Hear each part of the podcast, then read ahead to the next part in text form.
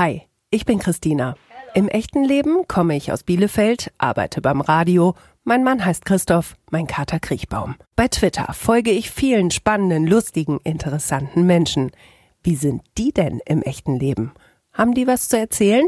Ich horch mal. Folge 43. Andreas, Alter. 38, Ich lebe in. Hamburg. Bei Twitter bin ich. Leo Ranke, Auf einer Skala von 1 bis 10. 10 ist das Beste. Geht's mir gerade? 10. Twitter ist für mich, Ein lustiger Zeitvertreib. wenn ich mutiger wäre, würde ich. Wenn ich mutiger wär, wäre, würde ich definitiv mehr unter Klarnamen twittern. Danach riecht meine Kindheit. Nach Dosenbier. Darauf freue ich mich wie irre. Auf das coole Waschkonzert, wo wir heute Abend zusammen hingehen. Ich habe Angst vor. Ich habe eigentlich vor nichts wirklich Angst. Darauf bin ich nicht gerade stolz. Ähm, dass ich bei Twitter bin. Davon hätte ich gerne mehr. Follower. Davon hätte ich gerne weniger. Follower. Dafür habe ich mich zuletzt entschuldigt. Ich habe mich das letzte Mal dafür entschuldigt. Ach, dass ich jemandem in der Bahn geholfen habe, der meine Hilfe gar nicht in Anspruch nehmen wollte. Du bringst mich zur Weißglut, wenn. Jemand zu mir sagt, ich sei dumm. Das hätte ich besser anders gemacht. Oh, da gibt's eigentlich nichts. Das würde ich gerne von meinen Eltern wissen. Warum sie nicht die Leute sind, die sie gerne sein wollen. Diese Superkraft hätte ich gern. Oh, ich glaube, ich würde gerne unheimlich gut sehen können. So Adleraugen haben, glaube ich, würde ich total gut finden. Das werde ich nie, nie vergessen. Wie ich damals in der Mini-Playback-Show aufgetreten bin. Bestes Schimpfwort ever. Schmutzwurst. Andreas, herzlich willkommen zu deiner ganz eigenen Folge in Echt jetzt. Moin. Wir haben uns schon mal getroffen in Echt. Und da hast du gesagt, als ich gefragt habe, möchtest du bei meinem Podcast mitmachen? Nein, auf gar keinen Fall. Warum sitzt du jetzt hier? Ja, ich glaube, das hängt damit äh, zusammen, dass ich gesagt habe, Mensch, diese, bei dir im Podcast, na, da wird was Vernünftiges gemacht. Da wird was Ordentliches gemacht. Und wenn man zum Beispiel unseren Podcast kennt, wir machen halt Klamauk. So, und Klamauk ist halt immer wesentlich einfacher. Und es war so eine Frage des Respekts dir gegenüber, zu sagen, oh, ich setze mich da jetzt nicht hin und mache die ganze Zeit Klamauk. So, weil das kann ja jeder, ist ja einfach und irgendwie ähm, würde ich dann deinen Podcast ähm, irgendwie schlecht machen. Da habe ich keine Lust zu gehabt. So, und da war die Quintessenz, ach Mensch, jetzt kannst du mal was Ordentliches machen und hier mal einen vernünftigen Podcast aufzeichnen. Warum?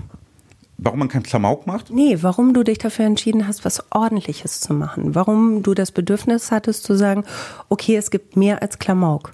Ach so, ja, es war, ähm, ihr habt über eine Folge, ihr habt eine Folge gemacht mit der Anne zusammen. Und die Anne hat darüber erzählt, was sie so für ein Krankheitsbild hat und wie es ihr so damit geht und so weiter und so fort. Und das hat mich so tief berührt, dass ich Tränen in den Augen hatte und gesagt habe, Mensch, weißt du was, da musst du auch selber mal, wenn du schon gefragt wurdest, dass du mitmachen willst, mach doch selber auch mal mit. Tu das doch einfach mal und nimm das doch einfach mal ernst. Es geht um Morbus Crohn. Das ähm, war das große Thema äh, in der Folge mit Anne. Genau, also ich habe das auch selber, seitdem ich ähm, 17 Jahre alt bin, habe bisschen schwerere Symptome, wenn man das so sagen darf, als Anne, aber also ich kann mich da sehr gut also mit zurechtfinden. Es ist ein Teil von mir, es macht mich auch stark, es hilft auch, aber man ist halt eingeschränkt und dadurch ist das so eine Geschichte, wo ich mir immer so persönlich sage, es ist Segen und Fluch gleichzeitig. Kannst du es mir beschreiben, wie das ist? Weil ähm, Anne hat mir das in der Folge schon so ein bisschen versucht zu erklären, ähm, wo dich das einschränkt, wie was überhaupt da los ist. Ja, es ist eine chronische Magen-Darm-Krankheit. Das bedeutet erstens, also ich variiere sehr stark im Gewicht. Also ich nehme innerhalb von kürzester Zeit mal so 20 Kilo ab. Und dann ist es so, dass alle Leute zu sagen, boah, du siehst aber gut aus. Und ich bin eher so, dass ich mir denke, ah, mir geht's aber gerade gar nicht gut. Das ist sowas, dann ist es etwas, was nicht sichtbar ist nach außen, aber schon ziemlich schwerwiegend ist so als Krankheit und man gar nicht als krank wahrgenommen wird. Also ich habe das immer so, die Geschichte, dass ich halt durch mein Auftreten, so wie ich bin und dass ich auch gute Laune habe und so, niemand auf die Idee kommt, dass ich krank bin. Das ist halt so eine klassische Geschichte und ich will auch keine Rücksichtnahme oder ich will auch nicht, dass man darauf eingeht. Es ist in meinem Bekanntenkreis und Umfeld sehr schwer, damit umzugehen, aber so im beruflichen Kontext oder so im Klamauk-Kontext ist das natürlich super, weil die Leute belästigen einen damit nicht. Könntest du denn damit umgehen, wenn, wenn Menschen auf dich zukämen und sagen, Mensch, oh, ne, ich merke dir an, dass du krank bist, weil du sagst ja, man merkt es dir nicht an. Wäre das für dich nicht eher schrecklich, wenn man es dir ansehen würde oder manchmal auch heilsam? Nee, es wäre heilsam, ne? Also es ist, du hast dann weniger zu erklären. Also viel schwerer ist es, du erzählst es jemandem und also gar nicht, ist gar kein großes Hindernis oder so. Du sagst einfach so, hallo, ich bin krank, ich habe da was und so weiter und so fort. Und dass die Leute dich da anders behandeln oder alles immer auf deine Krankheit zurückführen. Das bedeutet, du hast extrem gute Laune, ah, dem geht's bestimmt schlecht, weil er halt überkompensiert. Oder umgekehrt, ah, dem geht's so schlecht oder der hat das gerade gesagt oder der hat schlechte Laune, ah, dem geht's bestimmt schlecht. Also es wird immer dieser kausale Zusammenhang immer sofort hergestellt und man ist schnell in so einer Schublade drin in irgendeiner Form. Und das hatte Anne ja auch so ein bisschen beschrieben, dass sie gesagt hat, sie muss sich oft mal so zusammenreißen und sie hatte so ein, also das Glück, dass sie das auch ab und zu mal so fünf gerade sein lassen kann und sich nicht immer zusammenreißen muss. Man vergisst dabei aber immer, sie reißt sich ja auch zusammen, wenn sie sich gehen lässt. Also es ist bei mir genauso. Ähm, es ist ja, es ist ja so, es funktionieren einige Dinge dann einfach nicht. Aufstehen, gute Laune haben, schlechte Laune haben, aggressiv sein, traurig sein, es funktioniert gar nichts. Man ist halt komplett den ganzen Tag damit beschäftigt und schleppt sich dann so durch den Tag. Und da ist unsere Gesellschaft halt nun mal so, auch der Freundeskreis und so weiter, man hat halt irgendwie zu funktionieren. Und da kann man sich dann seine eigenen Strategien entwickeln und man muss auch funktionieren, weil sonst wird die Krankheit wahrscheinlich immer schlimmer. Aber was sind das für Strategien, wenn du sagst, ich kann kaum ausstehen, es geht gar nichts? Also irgendwann ist ja auch ein Punkt erreicht, wo, wo, wo wirklich nichts geht. Was ist dann deine Strategie? Ja, es ist dann eigentlich gerade das Aufstehen, das es so überlebensfähig macht. Ausblenden geht ganz gut. Also einfach zu sagen, ich akzeptiere das nicht, ich nehme das nicht wahr, es ist, ich gewöhne mich dran, ich finde mich damit, also Akzeptanz und dann einfach trotzdem loszulaufen und das Beste zu hoffen. Das funktioniert eigentlich mit am besten. Das Problem ist, wenn man einmal in die Spirale geht und sich hängen lässt, ist man da ewig drin gefangen. So, und deswegen hat man da so den täglichen Kampf damit, aber es beschäftigt mich auch nicht jeden Tag. Also ich vergesse oft auch einfach, dass ich krank bin, weil das ein Teil von mir ist, ist normal. Ich kenne es ja eigentlich gar nicht anders, weil ich als Jugendlicher noch gar nicht so weit war, jetzt reflektieren zu können, war ich da gesund oder nicht, weiß ich gar nicht. Heißt also in dem Moment, du reißt dich total zusammen, ähm, weil du musst, weil es dir irgendwie kacke geht und dann kommt dir jemand entgegen und sagt, hey, geht's dir kacke? Ist, ich habe das immer noch nicht geschnallt. Ist das gut oder ist das dann irgendwie ein Mitleid, was dich in eine Schublade steckt? Nee, die Frage ist völlig legitim. Die Schlussfolgerung wäre das Problem. Also wenn die Frage wäre, nee, mir geht's nicht gut, dann muss es nicht zwangsläufig meine Krankheit sein. Es könnte halt auch etwas anderes los sein. Aber die Leute machen schnell die Schlussfolgerung, ah, okay, ich bin, dem, dem geht's bestimmt nicht gut und das ist dann mein ganzes Leben. Also es ist so dieses, ich bin ja mehr als mein Bauch. So, und das vergessen die Leute halt, halt oft oder wir umgehen das Thema dann so. Und das ist aber auch eigentlich nur der engere Kreis, bei dem das so ist. Bei dem ganzen Rest, da ist klar auch immer, ähm, ähm, ich beurteile das ja, wenn es mir richtig schlecht geht, ja auch meistens so, dass es mir gut geht. Okay. Ja, also wenn mir jemand fragt und sagt, geht's dir denn heute gesundheitlich geht's dir, geht's dir gut? Und so kann es sein, dass es mir gesundheitlich komplett schlecht geht, aber alles drumherum ist total super und alles ist völlig großartig. Dann wäre mein Fazit, mir geht es super. Mhm. Großartig. Okay. Und das ist dann, weil das andere kann ich ja nicht beeinflussen. Ja. Habe ich geschnallt. Ähm, wie viel Disziplin brauchst du, um das so durchzuziehen? Weil das klingt schon ziemlich eisenhart. Ja, also da muss ich sagen, es ist wirklich Training, Gewöhnung und dass ich damals mit 18 die Entscheidung getroffen habe, ich lasse mich davon nicht unterkriegen, egal komme, was passiert. Und da habe ich natürlich dann auch irgendwie so entwickelt, dieses in den Tag hineinleben, also immer nur auf den nächsten Tag gucken. Also die ganze Langfristplanung und so, das ist etwas mir komplett fern. Das meinte ich halt auch mit dem Segen dieser Krankheit, weil ich gar nicht die Wahl habe, immer in den nächsten Tag reinzugucken, weil ich gar nicht weiß, was mir am nächsten Tag passiert. Und da war meine Konsequenz, ich lasse mich nicht aufhalten und daher erfordert das eigentlich keine Disziplin. Disziplin erfordert es eher für mich, wenn ich irgendwo ähm, bin und weiß, jetzt musste ich mir mal Ruhe gönnen. Also bewusst, wie jeder Mensch sich mal Ruhe gönnen muss. Und das fällt mir schwer, mir Ruhe zu gönnen. Da muss ich mich anstrengen, um mal nichts zu tun, mal nichts zu machen. Weil dann die Gefahr ist, dass dann eine Spirale losgeht oder weil das nicht deinem Naturell entspricht oder? Ja, weil es anders antrainiert ist. Weil es antrainiert ist, immer etwas zu tun, immer etwas zu machen, immer dagegen an und dass man dann halt nie zur Ruhe kommt. Also es müsste mich muss richtig zusammenreißen zu sagen, jetzt gucke ich mal zwei Stunden Fernsehen. Das ist für mich eine Riesenherausforderung, das zu machen, weil ich halt jede Minute halt immer versuche, irgendetwas zu tun. Irgendwas muss nicht sinnvoll sein. Es kann auch mit Absicht was nicht Sinnvolles sein, aber es muss irgendeine Aktivität folgen. Ablenkung machen, machen, machen, machen. Genau. Das trifft es eigentlich ziemlich, ziemlich genau. Also diese Ablenkung hilft dabei halt immer und da vergisst man dann so ab und zu mal zu sich selbst zu finden und solche Geschichten. Also ich hatte jetzt mal überlegt, auch weil ich ja auch einen anstrengenden Beruf habe und solche Geschichten, hatte ich mal überlegt und gegoogelt, so Schweigekloster gibt es und einfach mal zwei Wochen da in das Kloster zu gehen, ohne Internet, ohne Telefon und so weiter und so fort und habe das jetzt immer wieder, habe das immer wieder gegoogelt, um mich mal zu zwingen. Aber es ist auch dann immer dieses Gefühl, ja, ich würde das halt ja wieder aus Vernunftsgründen machen, ich weil ich mich disziplinieren will, weil ich gucken will, wie ist das, wenn ich mich selber mit mir auseinandersetze und so weiter und so fort. Und daher habe ich das immer so, ja, alle, alles halbe Jahr gucke ich mal wieder ins Internet, was gibt es Cooles? So gibt es ganz viel übrigens. Und dann sage ich immer, nee, weißt du, meine ich. Mach ich doch nicht. Keine Zeit, habe ja was Besseres zu tun. Kann ich, Zeit kann ich ja sinnvoller nutzen als für mich. Ich muss mich gerade richtig doll anstrengen, ähm, dir zu folgen, weil du so klar bist und da so durchgaloppierst. Weil, also es macht so wirklich den Eindruck, okay, ich habe eine Strategie, ähm, da, da gehe ich durch das brauche ich, das ist für mich überlebenswichtig im wahrsten Sinne des Wortes. Aber es darf auch nichts an dem Konstrukt irgendwie einbrechen, richtig? Genau richtig. Also es ist wirklich so ein Kodex, nach dem man quasi jeden Tag lebt. So. Und ich glaube, ich, also warum habe ich mich entschieden? Das war eine Eingangsfrage für den Podcast. Ne? Anne hat das so ein bisschen gespiegelt, wie sie damit ähm, umgeht, hat es auch ganz ehrlich und öffentlich gemacht. Und das war auch so ein bisschen der Grund für mich, jetzt auch in diesen Podcast zu gehen, um zu sagen, ja, man kann halt auch mit solchen, ich nenne es mal Schicksalsschlägen, kann man halt umgehen, aber man muss auch selber dann sein Bestes dazu geben und sich irgendwie selber eine Strategie überlegen. Und für Leute, die sich ganz viel Ruhe gönnen, zum Beispiel mit der Krankheit und sowieso, respektiere ich komplett. Also ich bin der Letzte, der sagen würde, du musst dich aber mehr anstrengen oder du musst mehr machen. Wenn das der bessere Weg ist und man dann immer mal ein paar Lichtblicke zwischendurch hat, unbedingt machen, ist es halt nur nicht meiner. Und Klamauk ist dann ein Teil der, der Ablenkungsstrategie, weil der immer funktioniert, weil du das kannst.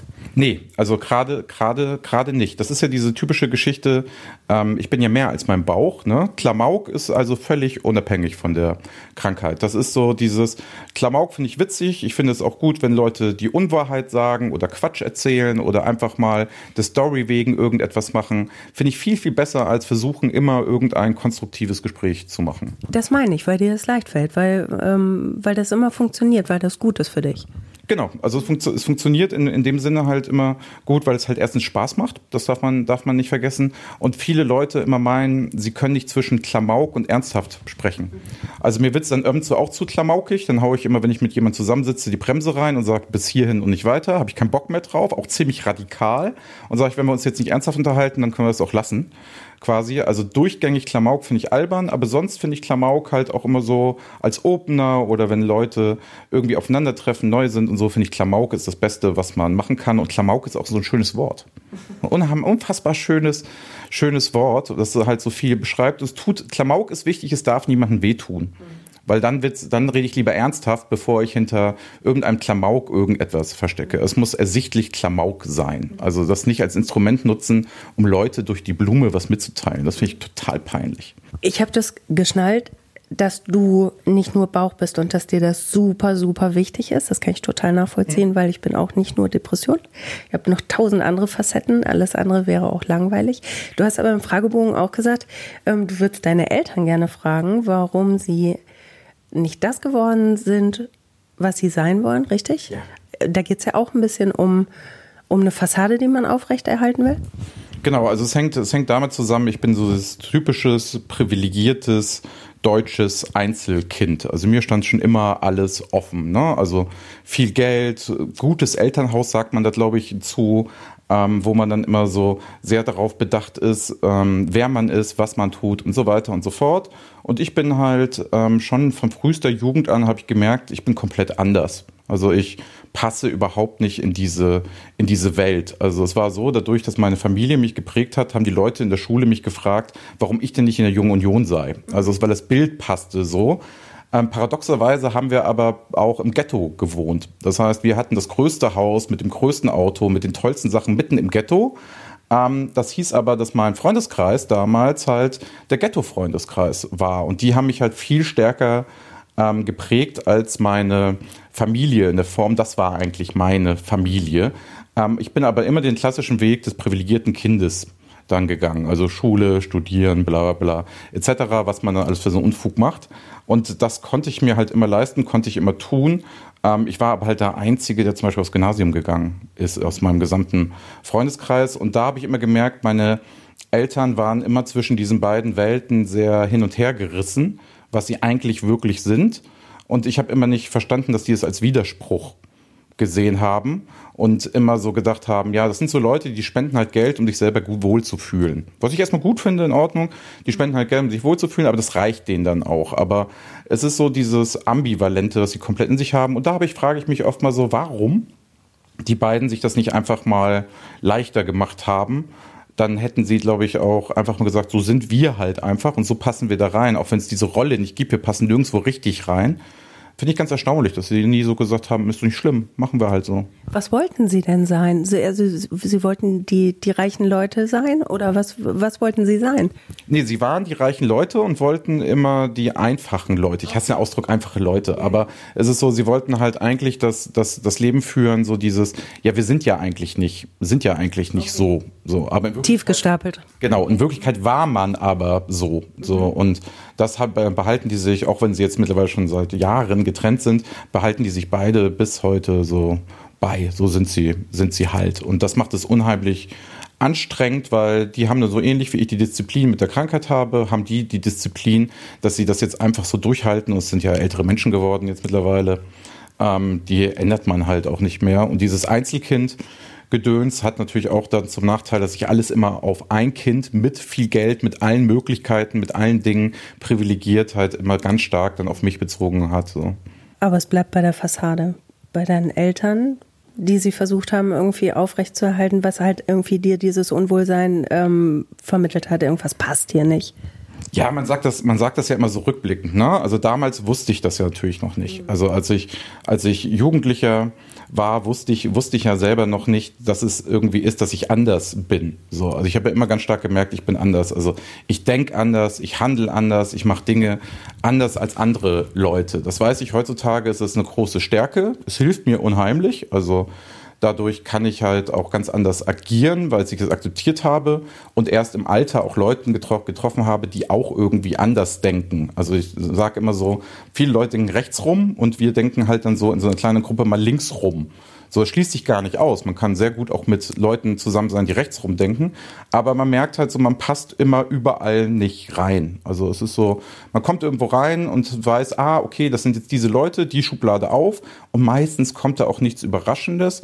Und man weiß ganz genau, ach, die denken so und die können mit einem selbst immer nicht so gut, weil der könnte ja nochmal andersrum denken und haben die immer Probleme mit. Einfach mal zu sagen, ja, aber warum siehst du es nicht so und so und warum nicht so oder warum machen wir es nicht so? Also dieses ständige, ich fühle das anders, ich sehe das anders, das war halt schon von tiefster Jugend an und ich habe mich auch lange dann nicht entscheiden können, was bin ich denn? Bin ich denn jetzt derjenige, der sein normales, vorgekautes Leben führt oder halt auch mal was komplett anderes macht. So, und jetzt würde ich sagen, momentan mache ich da so eine 80-20-Geschichte. 20 ist das, was so vorgekaut ist und was man so erwartet, was man macht, ist ja auch bequem. Und 80 Prozent ist so dieses rebellische Anderssein, Andersdenken, Andersmachen. Was bist du denn? Wer bist du denn? Ich galoppiere immer noch irgendwie hinterher. Du bist so klar und du bist so irgendwie dann äh, ne, so, so, so eindeutig, wie du das dann sagst. Aber sag mir mal, wer du bist. Es ist ganz einfach. Ich bin, ich bin eigentlich zwei Personen. Also es ist dieses, diese Ranke-Person, die es jetzt auf Twitter gibt. So, die bin ich auch, zu einem ganz, ganz großen Teil. Natürlich polemisch überzeichnet. Also zum Beispiel Joe Gerner ist ja auch kein Rechtsanwalt. So, nach, nach, nach dem Motto, aber es sind schon Charakterzüge von dem, wie er halt so ist und wie er diese Rolle spielt und so weiter. Und daher bin ich das dann auch irgendwie so autobiografisch. Dann bin ich aber auch derjenige, der gerne, sage ich mal, in Luxushotels absteigt, teuer essen geht, Maßanzüge trägt, teure Uhren etc. Ich bin aber auch derjenige, der dann halt komplett fertig und gar keinen Bock mehr hat, auch über die Straße geht. Also es ist so dieses, ich muss mich da nicht festlegen. Ich könnte morgen wieder jemand anders sein. Und das fällt Leuten ab und zu ganz, ganz schwer im Umfeld, die mich dann einmal irgendwie so gegriffen haben und meinen, ach, das ist der Weg oder das motiviert ihn, das ist es so. Ähm, Leute, die mich gut kennen, wissen, ich könnte morgen was komplett anderes wieder machen, tun, anders leben. Und das hängt halt mit so wenig Konstanz im Leben zusammen. Ja. Jetzt ist super wichtig, dass du nicht eins bist. Du bist verschiedene Facetten und es ist trotzdem, bist du das. Es ist nicht unauthentisch, wenn du so oder so oder so oder so bist. Du hast eben gesagt, ähm, du bist anders. Wärst du denn gerne nicht anders? Ja, also unbedingt. Also es ist ja, ist ja viel einfacher. Ne? Es ist ja dieses, wir wären ja auch alle gerne ein bisschen dümmer und so. Ne? Also jeder hat ja immer den Wunsch, auch wie einfach wäre das Leben so auf dem, auf dem Land und wenn ich dann so ein einigermaßen Auskommen hätte und würde dann alles so ganz normal machen und sowieso und so. Man hat immer dieses Gefühl, ach, den Menschen muss es doch gut gehen. Wie toll wäre das denn? Aber ich habe mich ja irgendwann mal entschieden, anders zu sein und sowieso und das. Und dann wollen alle Leute ein bisschen dümmer sein. Und bei mir ist es so, dass ich einfach akzeptiert habe, dass ich halt nicht, ähm, dass ich halt anders bin als andere Menschen, es aber genug Menschen gibt, die genauso sind wie ich. Das bedeutet, das gibt natürlich dann wieder Halt. So und ähm, ich ich glaube, einigen Leuten fällt das immer so ein bisschen schwer, einfach dann auch zuzugeben, dass sie auch mal anders sind oder mal ganz andere Dinge gut finden. Die finden immer dieselben Sachen gut und so. Es gibt natürlich so ein paar Sachen, die ich kategorisch für mich ähm, ausschließe, das ist sowas wie ein Haus bauen oder so Eigenheim oder solche Sachen, da weiß ich, das bin ich halt nicht. Es fällt mir viel leichter zu sagen, was ich nicht bin, als das zu sagen, was ich bin, weil es stehen so viele Möglichkeiten offen. Man kann so vieles sein. Und ich glaube immer nicht an diesen Urcharakter. Ach, so bist du. Und das sind die, das ist deine DNA und das sind die Gene und die haben dich dazu gemacht. Ja, zum gewissen Grad logisch schon. Aber wie alles im Leben bei mir immer so diese 80-20-Regel. Ich glaube, du hast 80 Prozent die Möglichkeit, dich komplett zu ändern gegen etwas zu stimmen. Also dieses typische ähm, schillerische Bild, diese ästhetische Erziehung des Menschen. Du kannst dich halt selber sehr stark selber steuern und sehr viel machen. Und wenn es nicht klappt, musst du es halt auch einfach mal akzeptieren. Wenn es nicht klappt, dann machst du wieder was anderes. Und das finde ich halt so, fällt einigen Leuten im Umgang mit mir sehr schwer. Und wie du halt auch so sagst, so diese klaren Aussagen. Ne? Also ich bin ja auch total ambivalent, was sowas angeht, wenn ich mit irgendjemandem heftig streite. Also ich bin ja auch jemand, der sagt so, na, wir gehen heute Abend ja auch im Hip-Hop-Konzert. Da ist es dann auch so, ja, notfalls haust ihm halt aufs Maul. So. Also es bedeutet, da bin ich halt also auch sehr ambivalent, wo ich natürlich sage, Gewalt schließe ich komplett aus. Aber es sind so Dinge, da kann ich vorher noch nicht genau sagen, wie ich bin, was ich gut finde oder so. Also wenn alle Leute immer schreien und sagen, oh, es konnte ja wohl nicht sein, dass die beiden Jungs sich jetzt da wegen der Frau gehauen haben. Und dann bin ich immer relativ entspannt und denke mir, ja, wenigstens haben die sich gehauen, die haben es geklärt, geben sich jetzt die Hand oder nicht mehr. Also alles gut, aber wenigstens haben sie irgendwie agiert und haben irgendeine Entscheidung für sich getroffen, das so zu tun. Und da habe ich Sympathie. Das ist so, wo ich sage, finde ich cool, finde ich, finde ich viel ehrlicher als immer dieses Rumgejammere oder dieses, wir unterhalten uns alle darüber oder wir sind alle nett zueinander und so weiter und so fort. Nee, sind wir fucking nochmal nicht. Sind wir definitiv nicht habe ich geschnallt, ich habe ein großes Herz für Ambivalenzen, weil ich glaube, dass das einfach gesund ist und dass es natürlich ist. Ähm, trotzdem, also du erzählst ähm, das ja wirklich sehr klar. Ich versuche noch gerade die emotionale Lage da irgendwie zu schnallen bei dir. Hast du aber auch gar kein Interesse daran, dass dein Gegenüber das so schnallt, oder?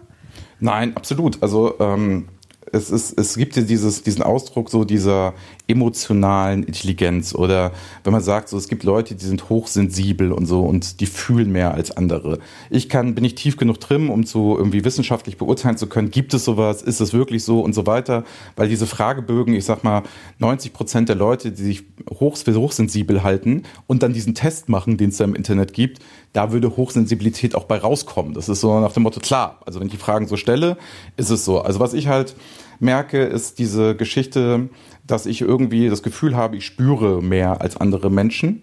So, und ich bin viel emotionaler als andere Menschen. Also das alles, was ich mache, ist tief emotional getrieben und niemals in irgendeiner Form rational. Das war früher mal anders. Ich habe immer gegen angekämpft. Jetzt weiß ich, dass meine Stärke in der Emotionalität liegt. Und das bedeutet, weil ich mir so viele Gedanken mein Leben lang darüber schon mache, was das ist, ist diese Emotionalität, glaube ich, die Antwort. Und deswegen kann ich auch so viele Dinge so klar formulieren und einfach sagen, ja, das ist halt so, weil das ist der Grund, das sind die Sachen, das sind die Sachen und bla bla bla. Und dieses Linksrumdenken, Rechtsrumdenken ist wahrscheinlich genau dieses Ding.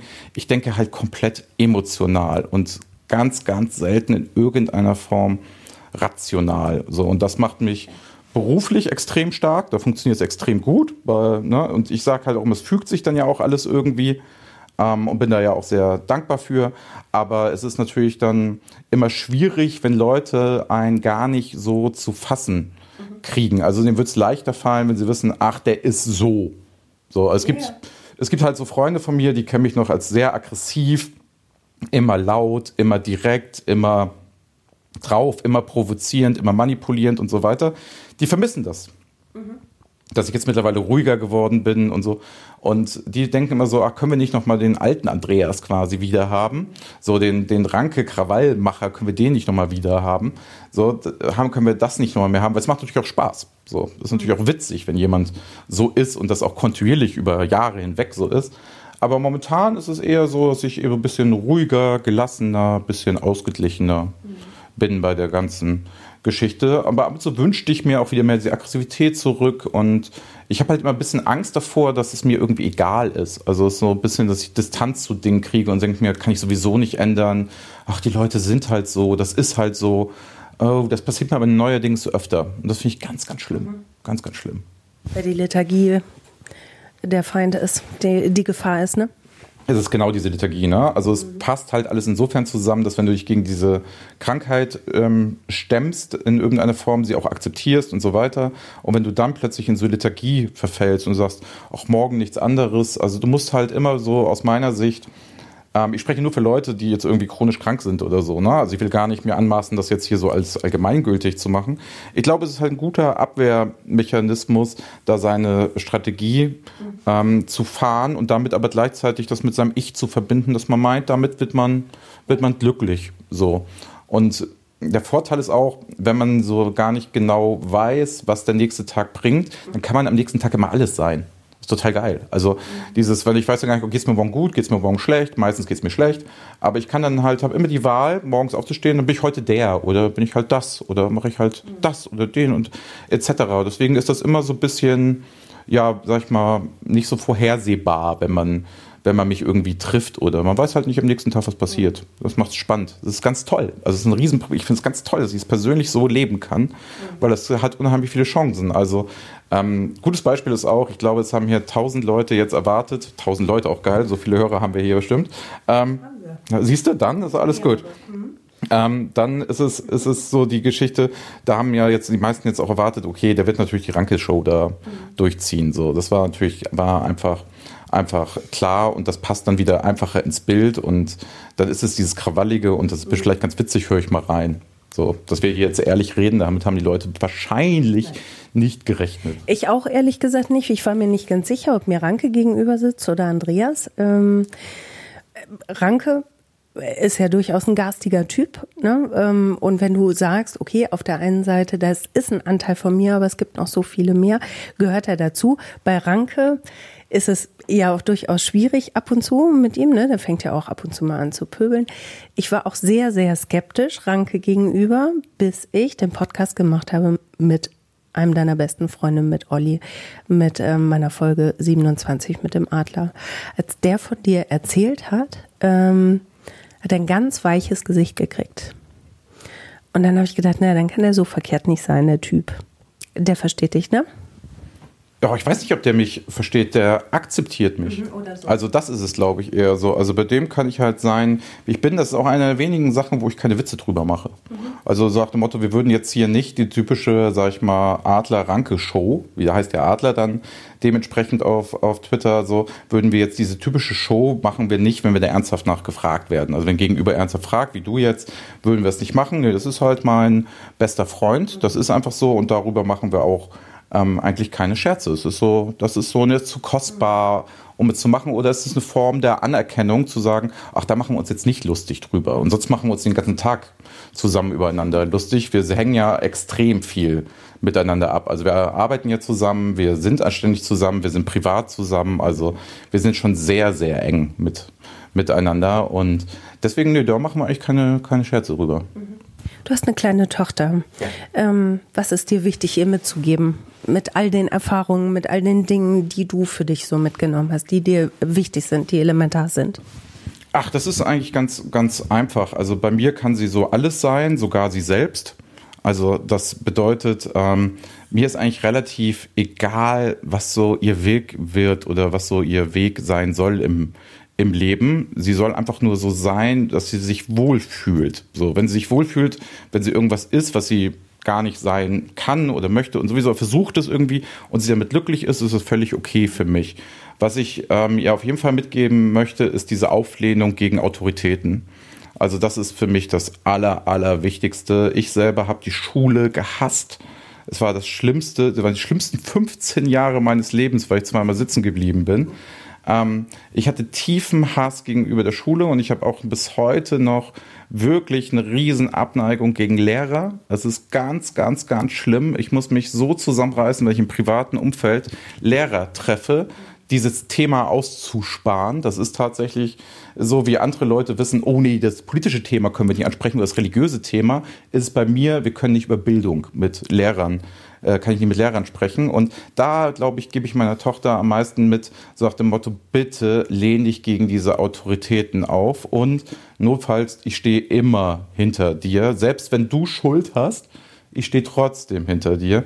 Und das ist, glaube ich, so das, was ich hier als einziges so mitgeben möchte, diese Auflehnung gegen ähm, Autoritäten. Also immer, immer konsequent und es auch immer zu hinterfragen. Was, nee, was viele Leute verwechseln damit, man darf ja, kann ja Respekt vor Menschen haben oder man kann sie sehr bewundern oder ganz toll finden. Das tue ich auch, absolut. Aber nur weil jemand gesetzmäßig irgendeine Autorität ist oder irgendwas für sich beansprucht, äh, man muss auch nicht mit den Leuten streiten, man darf es nur nicht an sich ranlassen. Das ja. ist, glaube ich, das Wichtige. Aber was heißt denn ähm, auflehnen? Bedeutet auflehnen hinterfragen oder erstmal konsequent ablehnen? Also erstmal, ich glaube, dass die, die, erst durch die Ablehnung kommt die Frage erst. Also ich muss erstmal merken, das stimmt etwas nicht, ne? Und dann muss ich im zweiten Satz mir überlegen, ah, okay, jetzt frage ich auch mal. Und wenn ich dann merke, ich habe es nicht mal missverstanden, sondern es ist Autorität, dann, ähm, die da jetzt irgendwie ausgespielt wird, oder das war schon immer so, das machen wir halt so, das sind die Regeln.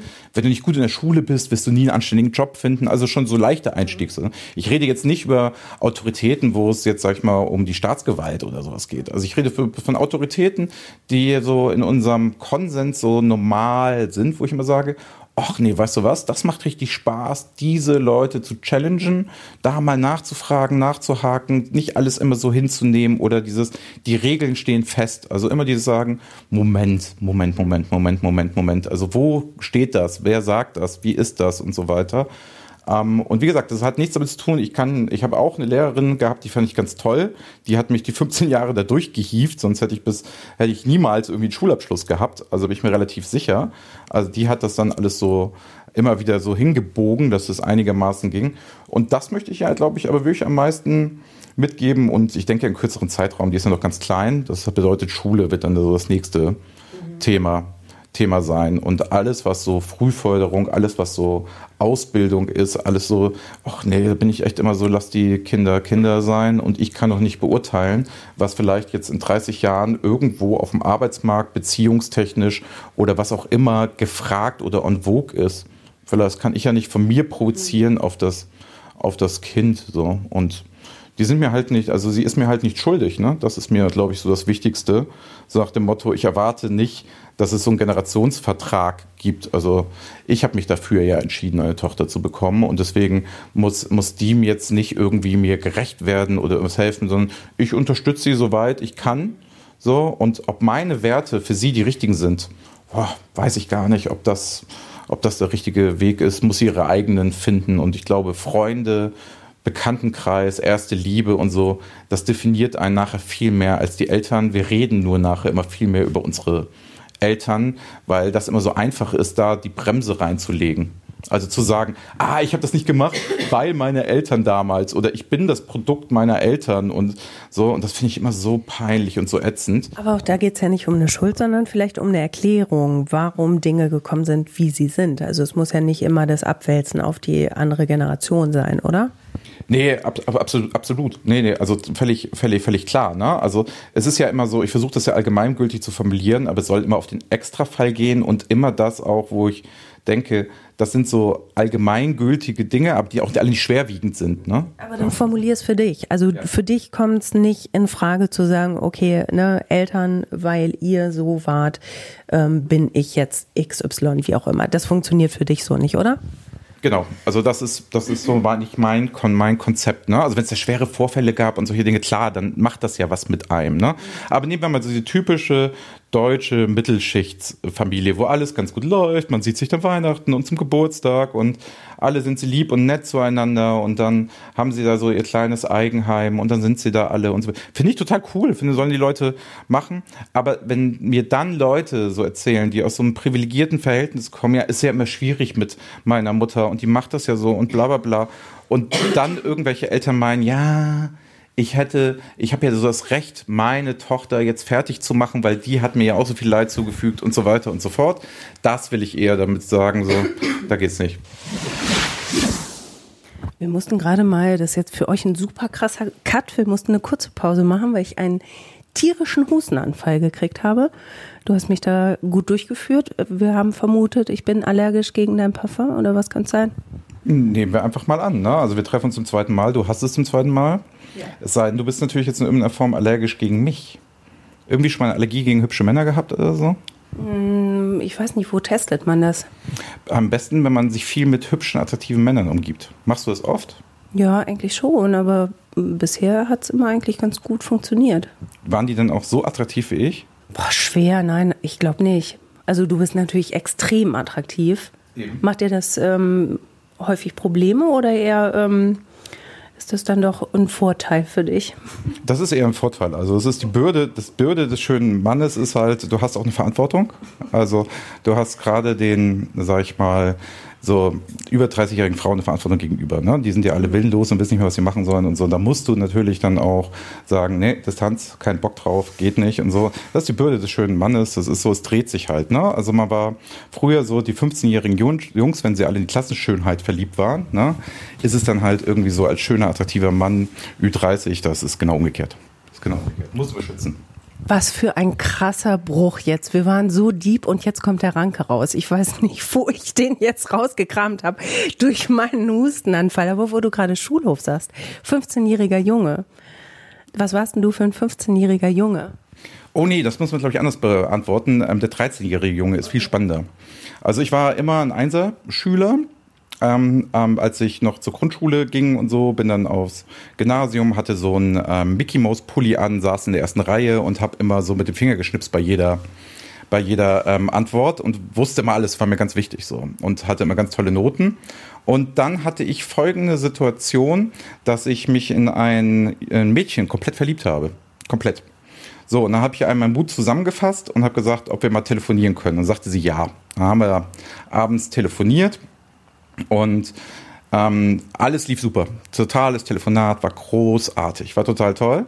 Und dann kam ich am nächsten Tag ähm, in, die, in die Schule und ich hatte zu der Zeit schon Basketball gespielt und hatte dann so mein, mein Basketball ähm, unter, unter dem Arm und ich merkte, wie alle schon vor Lachen zusammenbrechen, also vor der Schule so.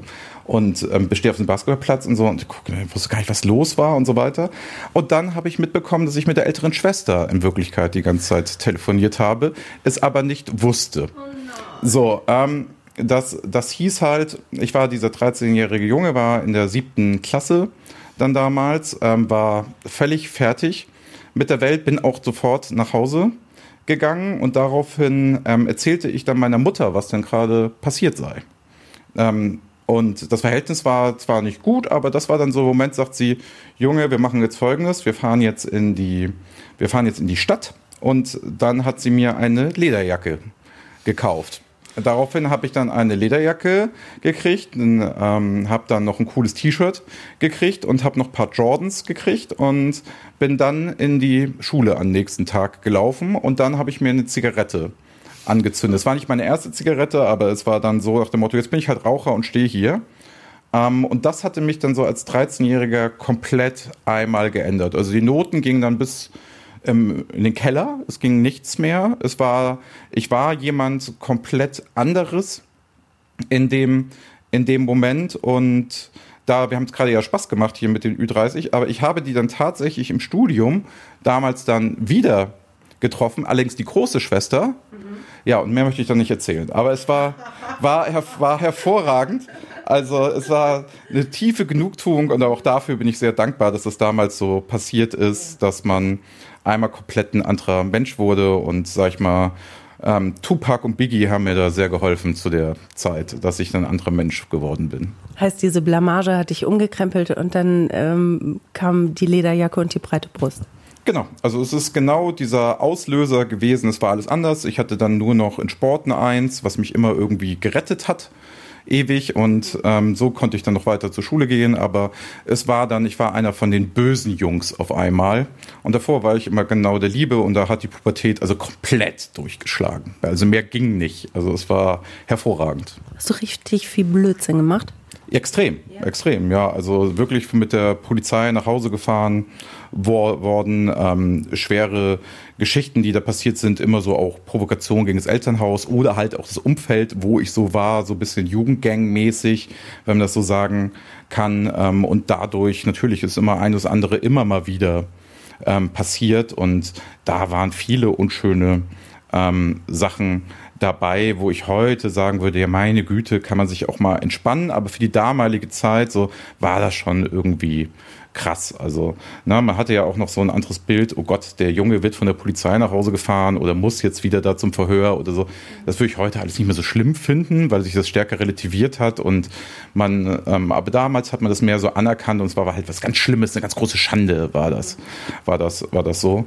Ähm, es passte aber zu diesem Hip-Hop-Hobby-Gangstertum natürlich ganz gut. Also man hat das ja alles wirklich so gelebt. Also man hat diese Musik dann auch tatsächlich so in, seine, in, in dieser Kleinstform für sich gelebt und das war eigentlich ganz cool. So, und das hat mir sehr geholfen, dann über die junge Dame mit 13 hinwegzukommen. Das war sehr gut.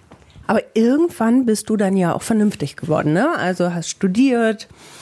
Nee, ich bin nie, ich bin nie vernünftig. Ähm, Nein, im klassischen Sinne. Ja, also das, das Studium an sich schon, ja, klar. Also ähm, es war, es war so, ich hatte dann mein Abi ja geschenkt bekommen, weil ich einen Anzug in der ähm, Physikprüfung anhatte, deswegen und so getan habe, als würde ich die Prüfung ernst nehmen, habe ich noch einen Punkt mhm. gekriegt. So und das hatte dann gereicht, um den die, Max, die minimale Punktzahl zu haben. Und dann haben sie mich dann tatsächlich haben sie mir das Abitur gegeben. Und da ich ja Nichtskönner war und ähm, nichts wusste, was ich mit mir anstellen sollte, bin auch nicht handwerklich begabt und so, bin ich dann halt studieren gegangen und habe mich dann klassisch für BWL ähm, angemeldet. Ähm, das hatte aber gedauert und ich hatte mich parallel für Deutsch und Geschichte auch angemeldet. Da war aber Numerus Clausus auf 1,2.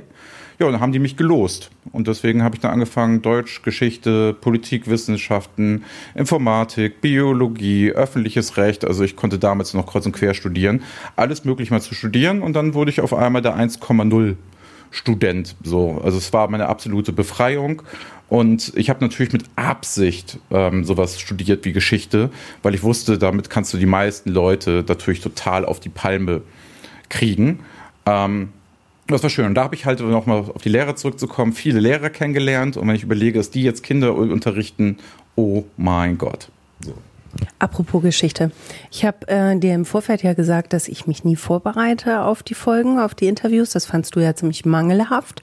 Ähm, daraufhin habe ich mein Prozedere für dich ein bisschen geändert und habe gegoogelt, wer ist eigentlich Leopold Ranke? Das ist ein Historiker und er hat gesagt, nichts ist überzeugender als Erfolg. Mhm. Korrekt? Mhm. Das ist richtig. Also das ist tatsächlich ja der Namenspatron, ne? Dr der ist eigentlich von Ranke, muss man dazu noch wissen. Ähm, das heißt, der Namenspatron, das kam es nämlich dazu, ähm, ich war Hiwi und mein Professor hatte einen Facebook-Account damals und der hieß Dr. Leopold von Ranke. Und damit hat er immer geguckt, was so in seinem Seminar los ist und was da für Leute sitzen und so weiter und so fort. Und daher ist er auch dieser Namenspatron gewesen. So und Erfolg ähm, ist, ist, ist glaube ich, eine ganz, ganz, ganz, ganz subjektive Geschichte. Ne? Also gesellschaftlichen Erfolg zu haben mit Anerkennung in einer gewissen Bubble ist relativ einfach. Ne? Da machst du halt genau das, was von dir erwartet wird, mehr schlecht als recht, arbeitest im Großkonzern. Habe ich auch wieder Respekt vor für Leute, die das tun und es erreicht haben. Darum geht's mir nicht. Aber es ist dann so, die gelten dann so irgendwie als erfolgreich, haben viel Kohle, machen tolle Sachen und so. Die haben auch geil was geleistet und so. Aber es ist so für mich, ja, boah, ey, wenn ich das machen müsste, ich sehe den jetzt nicht als erfolgreich an. Das wäre mein mein Scheitern gewesen. So. Also wenn ich das machen müsste, wäre es so für mich, oh Gott, du hast alles nicht hingekriegt. jetzt musst du die Notbremse ziehen und das dann tun.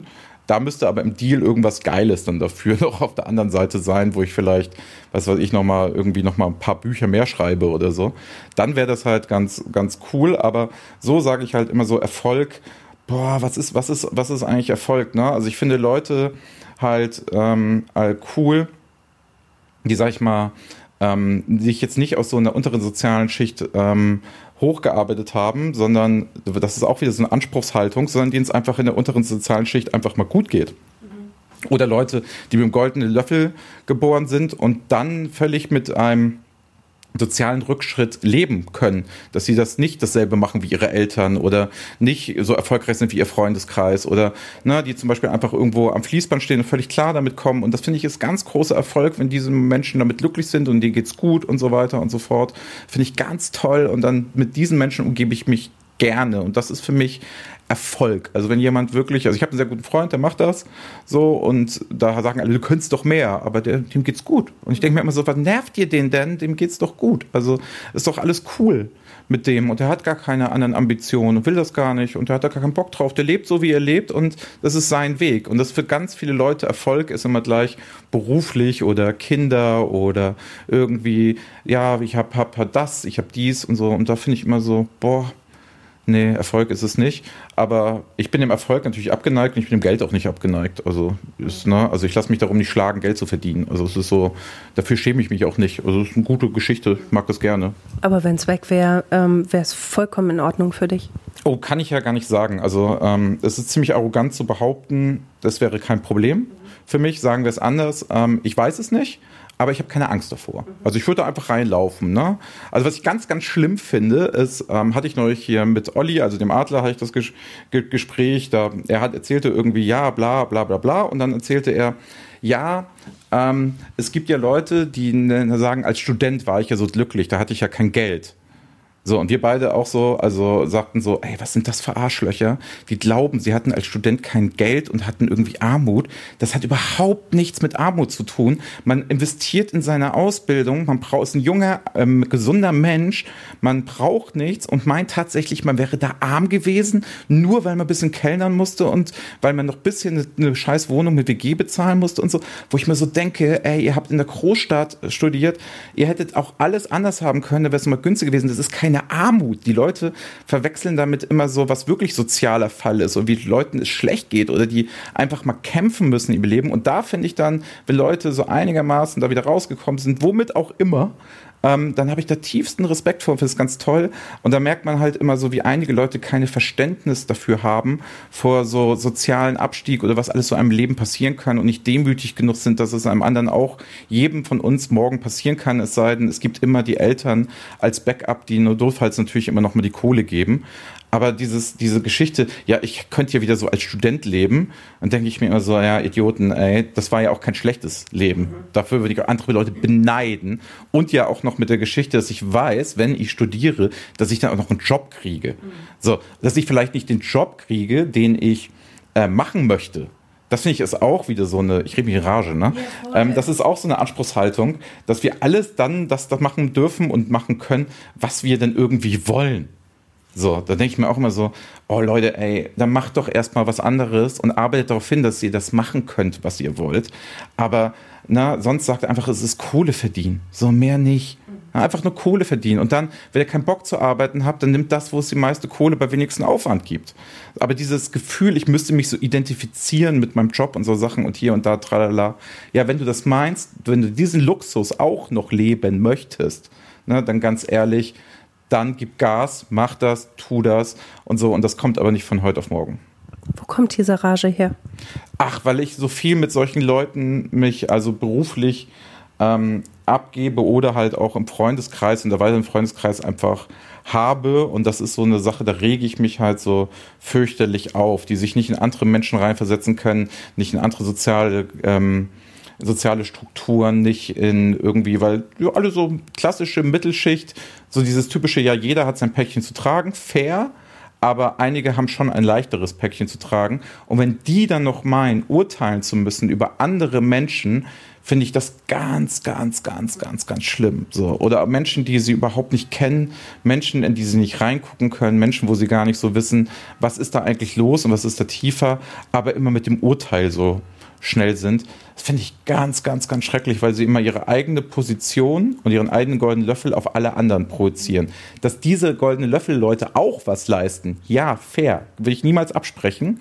Da gibt es auch viele Leute, die tun nichts dafür, aber einfach diesen Schritt raus und man merkt immer so, die haben halt, weil sie halt immer dasselbe machen, gehen sie halt nicht mal so auf ein paar Leute zu. Die haben halt Angst, wenn hier drei Jungs mit Hoodies um die Ecke gehen auf der Straße, haben die Angst, dass sie überfallen werden mit denen könnte man super ein Bier trinken, die sind total nett, das sind liebe Menschen. So. Und immer diese Angst davor zu haben, von dem Unbekannten, das finde ich so schrecklich. Und das geht mir nicht darum, im Großpolitischen und so, solche Diskussionen führe ich überhaupt nicht, sondern in diesem kleinen Alltagssituation. Ich muss vor diesen Jungs einfach keine, keine Angst haben. Habt ihr mal ein gutes Beispiel?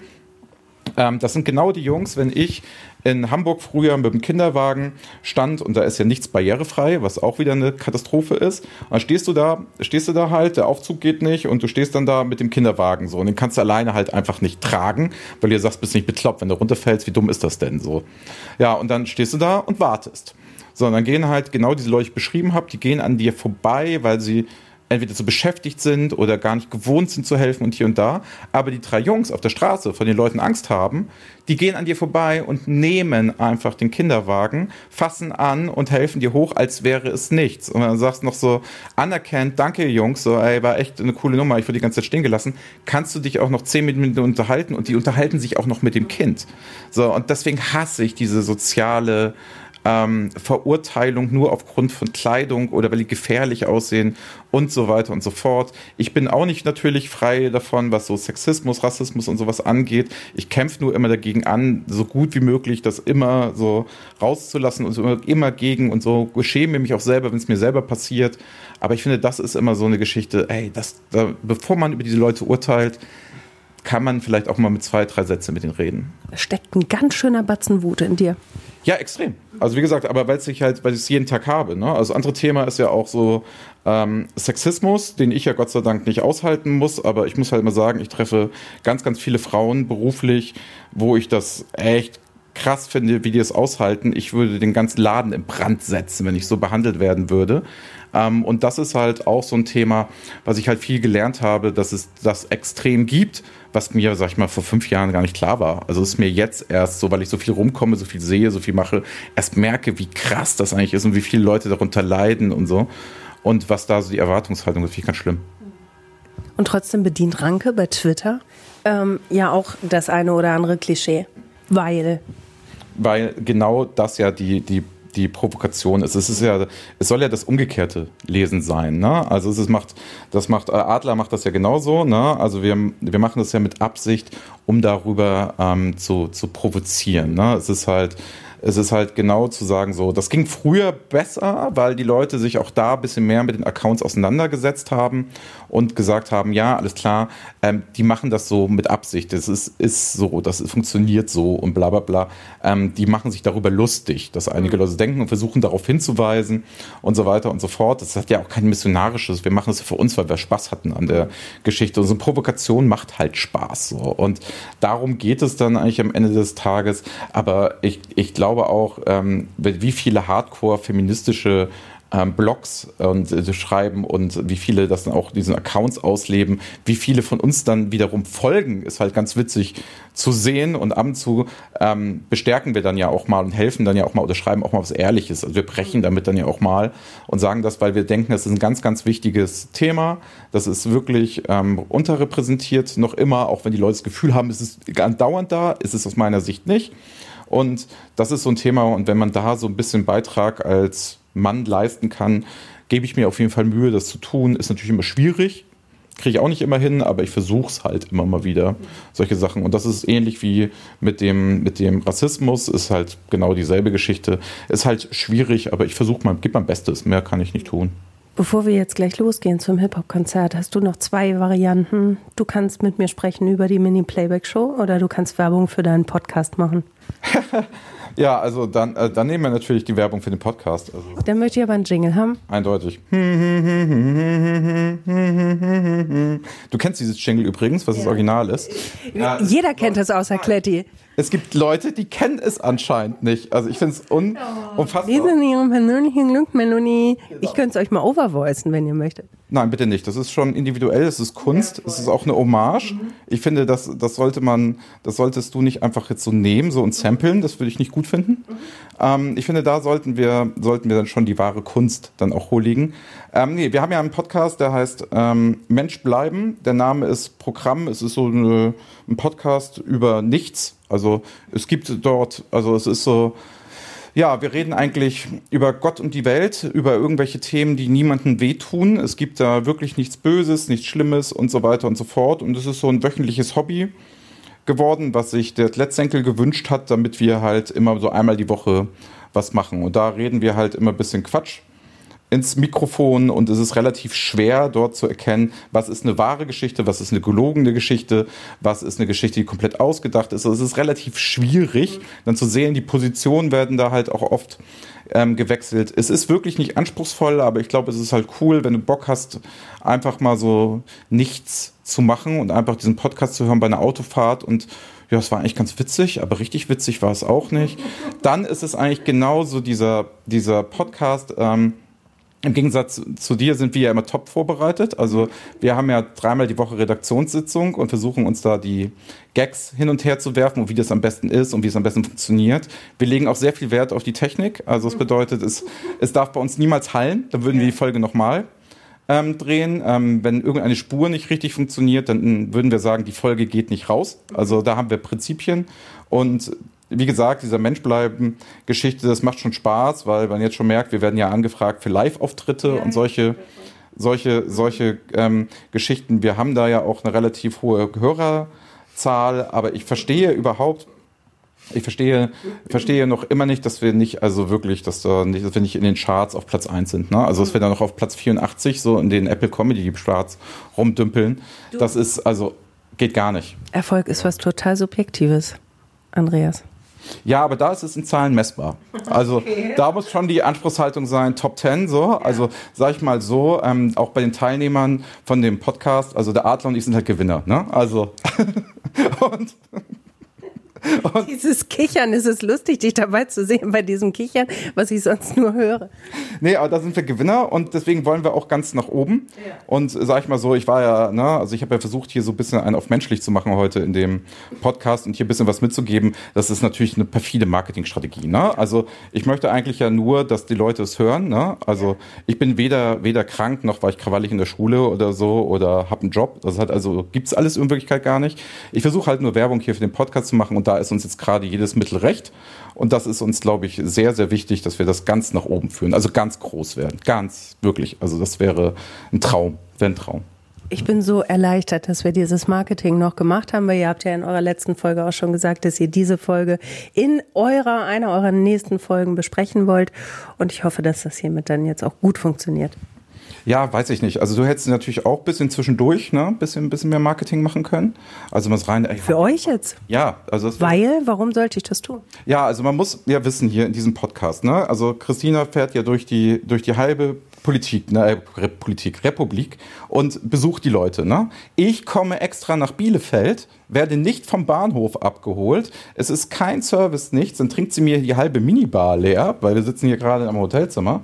Und dann muss man sich auch echt nochmal vorstellen, was ich hier für Leid gehe, nur um unseren Podcast zu machen. Nur weil du so einen Erfolgspodcast hast, da müssen wir uns ranhängen und so. Und das ist halt schwer für uns. Aber naja, Erfolg kommt nicht von alleine, sage ich immer. Das ist ganz, ganz wichtig. Erfolg hat auch immer zwei Gesichter.